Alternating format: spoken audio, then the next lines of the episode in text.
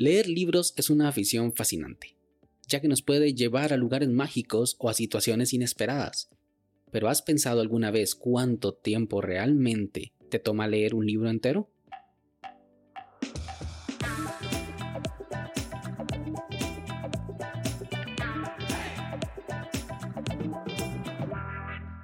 Hola a todos y sean bienvenidos y bienvenidas a este nuevo capítulo de Daily Meeting, podcast diario de cultura de Internet. Este es el capítulo 114 y hoy es jueves 26 de agosto de 2021. Y hoy es el Día Internacional contra el Dengue. El dengue es una enfermedad que se transmite por la picadura de mosquitos infectados y que no se transmite entre personas. Hubo una pandemia entre 2019 y 2020 que dejó 7 millones de víctimas mortales alrededor del mundo. Mi nombre es Melvin Salas y en los próximos minutos hablaremos sobre cuánto se tarda en leer un libro, así que Comencemos.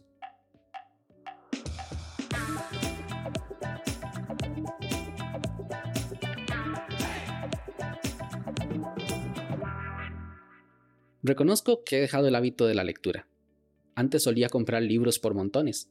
Podía dividir mi pequeña estantería en dos tipos de libros. Los que estaban usados se veían abiertos y posiblemente tenían una que otra mancha de café en algunas de sus páginas.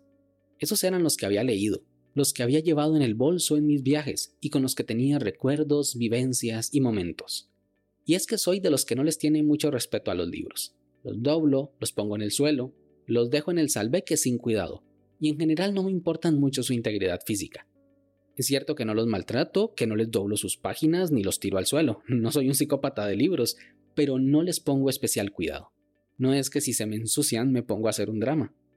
Por otro lado, en el mismo estante, tengo los libros nuevos, los que tengo solo por colección o los que compré pensando que los leería en algún momento, pero ese momento nunca llegó.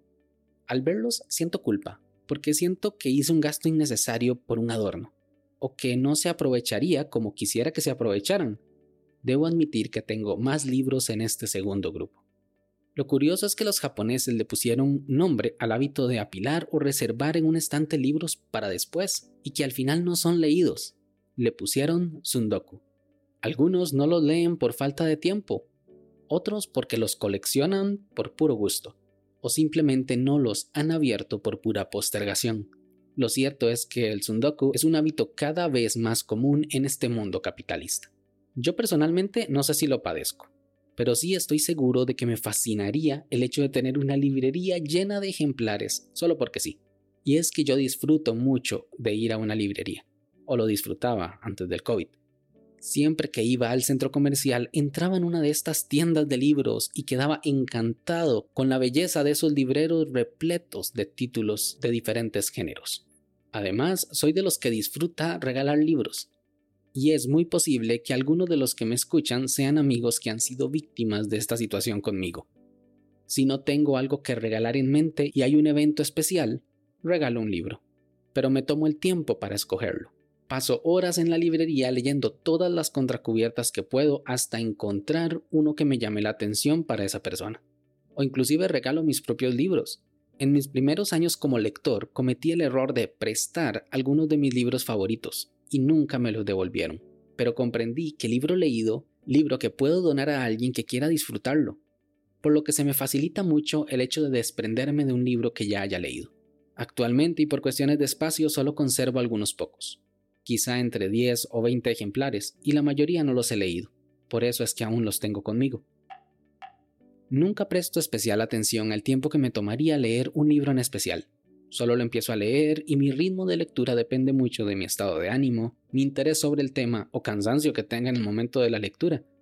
Pero he encontrado una web que permite predecir cuánto tiempo se necesita dedicar para leer un libro completo, de principio a fin, y se llama howlongtoread.com. Sé que mi inglés no es el mejor, pero lo dejo en las notas del capítulo. Esta web, de la cual no repetiré el nombre por respeto a sus oídos, tiene indexados todos los libros posibles, y de cada uno tiene la cantidad de palabras que tiene, y tomando en cuenta que un usuario medio puede leer 300 palabras por minuto, calcula cuánto te podría tomar leer ese libro. Por ejemplo, Harry Potter y la Piedra Filosofal puede ser leída en poco más de 4 horas y 18 minutos, porque tiene 92.000 palabras, Esta web tiene una prueba de velocidad para saber qué tan rápido puedes leer mediante un cronómetro. Yo hice la prueba y me salió 225 palabras por minuto, así que me recalcula el tiempo y dice que me tomaría un poco más de 5 horas leer este libro de la saga de Harry Potter. También dice cuánto dura el audiolibro si lo tuviera registrado. Toda esa información la obtiene gracias a la base de datos que tiene la aplicación Goodread, por lo que todo el contenido, tanto de libros como audiolibros, tienen un botón que redirigen a la web de Amazon. Esta es una gran web para saber de antemano qué tan grande es un libro e ir calculando en qué momentos o en qué época del año sería más saludable empezar a leer algún título en particular. Yo lo he usado y me ha encantado. ¿Y tú? ¿Sabes cuánto tardarías en releer tu libro favorito? Sin más, este episodio llega a su fin. Recuerda dejar tus comentarios en Twitter, arroba Melvin Salas. Si quieres estar atento sobre los capítulos futuros, no olvides suscribirte desde tu aplicación de podcast favorita. Y también suscribirte a la newsletter semanal y formar parte de nuestra comunidad de Telegram en melvinsalas.com barra podcast.